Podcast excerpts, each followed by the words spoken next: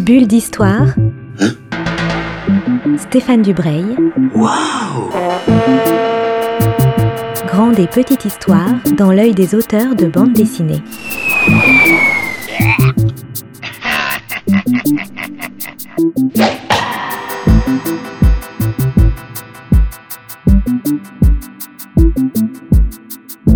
À toutes et à tous, on se retrouve pour la troisième bulle d'histoire sur Art District. On retourne aux éditions Futuropolis où j'ai rencontré Christian Lax qui sort ces jours-ci une maternité rouge, un très bel album qui parle d'histoire de l'art, qui parle des migrants, qui raconte l'histoire d'un jeune Africain qui, pour sauver une statue, une maternité très précieuse, va remonter la route des migrants pour arriver jusqu'au Louvre. Je vais retrouver Christian Lax chez son éditeur, Futuropolis, pour cet entretien. Christian Lax, bonjour. Je vous découvre aujourd'hui pour parler de votre dernier album, qui est, je dois dire, un album absolument euh, bouleversant, à la fois esthétiquement et, et moralement. Je pense qu'on peut, on peut le dire comme ça. Son titre, c'est Une maternité rouge. On, on va découvrir ce qu'est cette maternité. Mais c'est un album qui s'inscrit dans une collaboration entre Futuropolis et le Louvre. Et pourtant, on est très peu au Louvre dans cet album. Pourquoi Oui. vous avez décidé de sortir du Louvre alors qu'il fallait en parler? En fait, euh, oui, le Louvre est un but à atteindre. Hein, c'est le, c'est le sanctuaire, c'est la terre promise. Je suis pas très fan des scènes d'intérieur ou des scènes d'architecture. Ça, je m'en lasse vite. J'aime bien les grands espaces. J'aime bien quand il y a de la végétation ou de l'eau ou du sable ou de la terre ou etc. J'ai fait en sorte, puisque je suis mon propre scénariste, euh, de m'octroyer un maximum de pages en extérieur et donc extérieur au Louvre. Voilà. Oui, on est même plus qu'en extérieur du Louvre, puisqu'on est, euh, on est vraiment euh, très loin, on est en Afrique. On Alors- est au Mali, oui. Qu'est-ce donc que cette maternité rouge? Alors cette maternité rouge est une statuette qui date du XIVe siècle, qui a été faite par un, un sculpteur malien du pays d'Ogon. Le- le- L'ethnie d'Ogon était euh, est toujours une ethnie assez portée sur euh, euh, la représentation artistique et notamment la statuaire. bon voilà.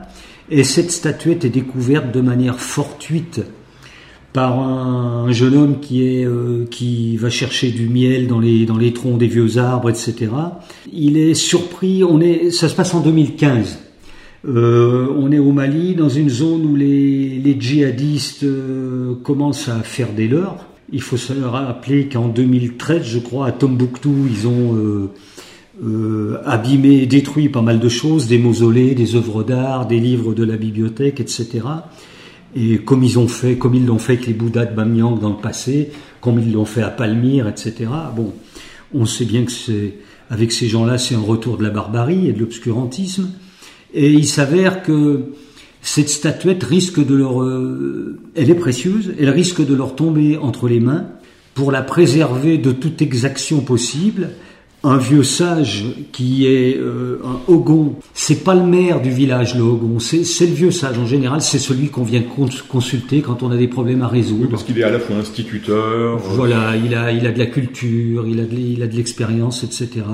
Il vit un peu reclus, seul chez lui, on lui apporte à manger, etc. On s'occupe un peu de lui, mais voilà, c'est, c'est quelqu'un avec qui il faut garder une certaine distance. Celui que j'ai dessiné d'ailleurs, qui est en couverture, euh, je l'ai rencontré. Je, me suis inspiré d'un Ogon que j'ai rencontré là-bas, qui ressemble énormément à ce personnage. Et pour avoir son autorisation de le prendre en photo, il a fallu que je donne un peu d'argent. Et je me souviens, j'étais avec un, un Malien du village, donc j'ai déposé quelques billets de banque à ses pieds, à 2-3 mètres de lui. Il était debout devant sa case. Puis je me suis reculé et il s'est baissé, il a ramassé l'argent. Et il m'a laissé prendre la photo. Mais je ne pouvais pas, par exemple, lui donner de la main à la main. Ça ne se fait pas. Voilà, ce sont des gens très respectables. Et ce vieux sage, donc, qui a fait ses, des études d'histoire de l'art à l'école du Louvre dans les années 60, pense que le meilleur abri pour cette statuette, c'est le musée du Louvre. Donc il charge le jeune homme qui l'a découverte, puisque c'est lui qui l'a découverte, c'est sur lui que ça tombe, de faire le voyage à travers le désert et la Méditerranée avec les migrants qui gagnent l'Europe pour essayer de faire accepter, authentifier, identifier et accepter ces statuettes au musée du Louvre où elle sera à l'abri définitivement. Oui, parce qu'il n'y a pas qu'une histoire de. Enfin, il y a qu'une histoire de statuettes, mais cette histoire de statuettes devient tellement importante que ça, ça va vous permettre de raconter des histoires euh, d'humains, j'allais dire. Oui. Et parce que ce, ce gamin, c'est vraiment un tout jeune homme. Oui. Il va emprunter une sorte de route euh, de l'enfer. Absolument. Il oui. va traverser Oui. le désert, il va arriver en, en- en Libye. Il va se retrouver en Libye alors qu'on sait qu'il fait pas bon y séjourner. Et puis traverser la Méditerranée sur un rafio, enfin euh, voilà, faire naufrage, etc. Il lui arrive plein de, plein de choses désagréables. Quelques mois avant que mon éditeur euh, Claude Gendreau, donc qui est mon éditeur chez Futuropolis et qui a été mon éditeur chez Air Libre pendant 20 ans, donc on est des, des vieux complices, quelques mois avant qu'il me propose de faire un bouquin pour la collection du Louvre, euh, j'étais tombé de manière fortuite sur le camp de migrants qui était sur le quai d'Austerlitz, au pied de la gare d'Austerlitz. N'étant pas parisien, moi je suis provincial, hein, je vis dans la région lyonnaise, j'ignorais complètement l'existence de ce camp et j'ai été absolument euh, stupéfait de découvrir ça. Je me suis retrouvé là un peu par hasard et ce contraste, ce, co- ce contexte très contrasté avec la ville de Paris, la richesse, ce camp était au pied de la cité de la mode. Bon, on est aux antipodes. Euh, Au-dessus du camp, il y avait des terrasses où on pouvait boire euh, des bières, des coca, tout ce qu'on veut. Et ces pauvres euh, jeunes hommes qui avaient affronté mille morts pour être là étaient en, en dessous, là, comme des rats, dans le, serrés dans leur guitoune. Bon, tout, tout ça m'avait vachement interpellé et j'avais envie de faire un bouquin là-dessus. Et du coup, quand il m'a été proposé de faire un Louvre, je me suis très très vite dit que j'allais parler de l'art africain pour trouver, voilà, j'avais le prétexte pour utiliser oui, que ce problème des migrants. C'est un prétexte, mais en même temps, c'est un, donc c'est un prétexte de parler de l'actualité et, des, et des, des hommes, mais c'est aussi une vraie réflexion, je trouve, sur la valeur de l'art. Oui, Puisque Oui. si un homme est capable de risquer autant à la fois sa vie pour cette statuette, c'est que cette petite statuette de bois a une valeur qui le dépasse de absolument, beaucoup. absolument. C'est euh, c'est tout le problème. Euh, le euh, on a vu récemment, c'est marrant parce que j'ai devancé l'actualité. Je ne savais pas qu'on parlerait de ça ces temps-ci, mais certains pays africains réclament des restitutions de toutes ces œuvres d'art, ou en tout cas d'une partie de ces œuvres d'art, qui leur ont été plus ou moins soutirées pour certaines, enfin même souvent, euh, souvent- à l'époque de la colonisation. Volé, même. Voilà, oui, et donc ils aimeraient récupérer ça, et c'est tout à fait euh, justifié. Après tout, euh, ils ont besoin aussi de, de, de, de ce témoignage de leur passé. Les œuvres d'art, euh, aussi loin qu'on remonte, en, en remontant même à Lascaux ou à la grotte Chauvet, sont des témoignages de ce qu'ont été, de ce qu'ont vécu nos prédécesseurs, nos ancêtres.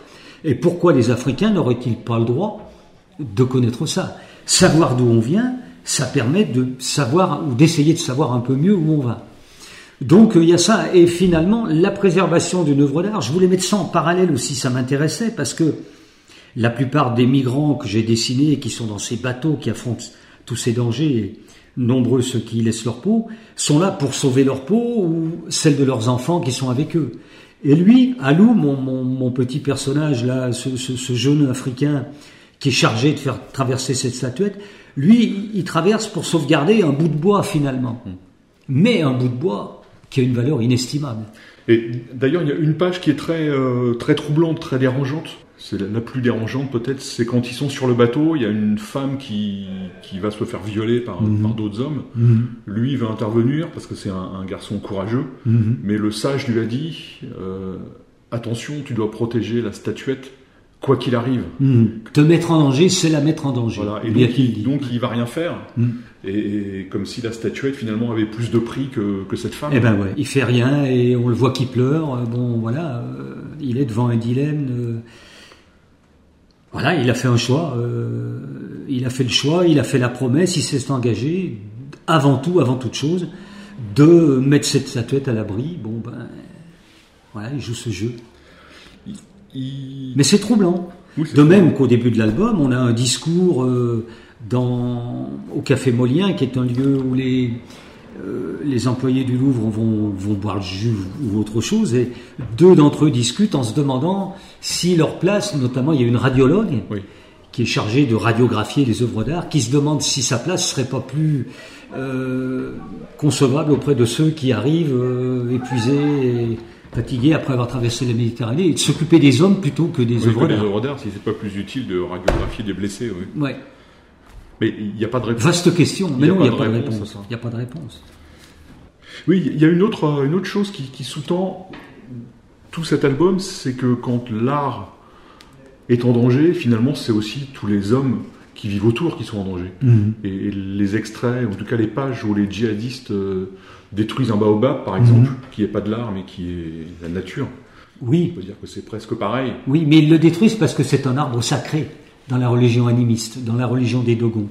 Et ils savent ça. Ils savent que les Dogons, ils, ils cachent des choses à l'intérieur, le protègent. En plus, ce baobab, euh, euh, il abrite des essaims d'abeilles euh, sauvages, de guêpes sauvages qui donnent du miel. Donc, ça va à l'encontre de, leur, de leur positionnement. Euh. On, on voit dans le film Tombouctou, je ne sais pas si vous vous souvenez, ils interdisent aux jeunes gens de, Tom- de Tombouctou de la, ou des régions limitrophes de jouer au football, euh, enfin d'utiliser un ballon, donc ils jouent au football en faisant semblant d'avoir un ballon, de jouer de la musique, etc. Tout est interdit. Bon. Et vénérer un baobab, c'est insupportable pour eux. Ah oui, on oui, comme de, comme de vénérer une petite soit. statuette, euh, quoi que ce soit. On peut dévoiler, parce que c'est- c'est presque une évidence, il va arriver à Paris, ce jeune homme, et il va finir par rencontrer des gens du Louvre, et là, on, il est confronté à la logique administrative. C'est une chose qui, moi, qui m'a amusé, parce Mhm. que après avoir vécu, avoir risqué toutes ces, Oui. ces mille morts pour cet objet symbolique, il se retrouve face à des commissions, à de la paperasse, Eh oui. à, à tout ça. Oui. C'est très complexe. Déjà, il se retrouve face à cette pyramide dont il ne sait pas trop comment il va pouvoir euh, bah, la pénétrer, rentrer à l'intérieur de Louvre. Il a pas, il connaît personne. euh, on l'a chargé de d'amener cette statuette au Louvre, mais après à lui de se débrouiller. Et là, euh, il va y avoir un concours de circonstances qui vont lui permettre de de mettre un pied à l'intérieur du musée. Et après, il y a toutes les étapes qui sont nécessaires à l'acqui- pour le musée, à l'acquisition de l'œuvre, à son acceptation, etc. Euh, donc, il y a d'abord des étapes administratives. Il faut que un ou deux ou trois conservateurs soient convaincus du bien fondé de voilà de l'acquisition de l'œuvre. Après, une fois que ça c'est fait, ça passe devant une commission. Après, ben, vient la partie euh, scientifique, technique, analyse de l'œuvre, datation, etc. Et tout ça prend un temps fou. Oui, enfin, c'est une chose qui a. Moi, j'ai trouvé ça drôle parce qu'on sait que l'œuvre est sauvée, mais elle n'est pas encore tout à fait sauvée. Quoi. Elle n'est pas tout à fait sauvée. Et lui, ça le laisse rêveur de voir tout, euh, comment dire, qu'on déroule le tapis rouge au bout d'un moment, parce que c'est le cas quand elle finit par être acceptée, qu'on déroule le tapis de rouge, le tapis rouge devant ce petit personnage de bois, alors que lui dit à un moment, je me rappelle plus, euh, elle, elle a pas souffert, et moi j'ai vachement souffert. Oui, parce qu'en plus, il, Et il ne lui, on- personne n'en a cure. Oui, puis au début du, de l'album, il ne sait même pas qu'elle existe d'ailleurs. Non, non, non, non. C'est grâce aux djihadistes qui, qui font sauter Oui, le oui. baobab qu'il le, Oui, oui. découvre. Ouais. Pour finir, on, on est vraiment euh, happé par beaucoup de pages qui sont les, les pages de paysages de cet album. Mhm. Il y en a vraiment beaucoup. J'imagine que vous les avez vus, de Oui. vos yeux vus pour la plupart. Oui, bien sûr. Alors, j'ai... pourquoi le Mali? Parce que j'y suis allé en voyage il y a, a 10-12 ans. Bon, j'ai fait là-bas des croquis, j'ai fait des photos, euh, notamment au pays de Gon, où j'ai, passé une quinzaine de jours. Donc, euh, j'ai ça dans mes souvenirs visuels. Et puis, il y a la mer, il y a le désert. Bon, euh, le désert, j'ai eu trois ou quatre fois l'occasion d'aller m'y balader, y faire des, des méharés. Et euh, quelle est la fonction de ces paysages? Parce qu'il y en a beaucoup. Ça rythme le. Bah, l'immensité, euh, en général, c'est des grandes cases. Et l'immensité dans laquelle est perdu le personnage, l'immensité de la Méditerranée, l'immensité d'un paysage de brousse. L'homme est tout petit, l'homme est peu de choses. L'œuvre d'art aussi, évidemment, puisque là, il s'agit d'une petite statuette qui fait 30 cm de haut. Mais euh, on, est, on est à travers ces paysages qui ont une espèce de- d'amplitude, euh, d'ampleur euh, visuelle, on est à l'opposé du Louvre, des quelques scènes du Louvre où on est enfermé dans quelque chose, entre quatre murs, entre les murs d'un bureau, entre les murs d'un labo, etc. Ben, je vous remercie en fait. Merci. Parce qu'on s'est, presque tout dit. Après, ben, il faut évidemment le, le lire, cet album magnifique, qui parle pas seulement d'art, mais qui parle aussi beaucoup d'actualité. Oui, et puis d'humanité. Euh, voilà, c'est pour ça aussi ce choix de couverture est pas anodin. je voulais vraiment en couverture mettre l'accent sur je voulais une couverture qui procure une émotion, mettre l'accent sur l'humain. Et ce vieil homme qui est tout, de sagesse, qui, tient cette statuette un peu comme s'il contemplait un bébé. C'est une maternité, mais en même temps c'est presque un nouveau-né. Enfin, il y a une ambiguïté là. Voilà, et je voulais ce dépouillement en couverture et cette dimension euh, humaine, euh, euh, donc en ayant absolument aucun décor qui vienne distraire l'état d'esprit du, du, lecteur. Eh bien, merci. Merci. Je vous rappelle donc le titre de l'album, Une maternité rouge. Le scénario et le dessin sont de Christian Lax. C'est publié par les éditions Futuropolis et les éditions du Louvre et ça coûte 22 euros. Merci et à bientôt. Bulle d'histoire. Bulle d'histoire avec Stéphane Dubreuil. Une émission à retrouver le mardi et le samedi à 10h30.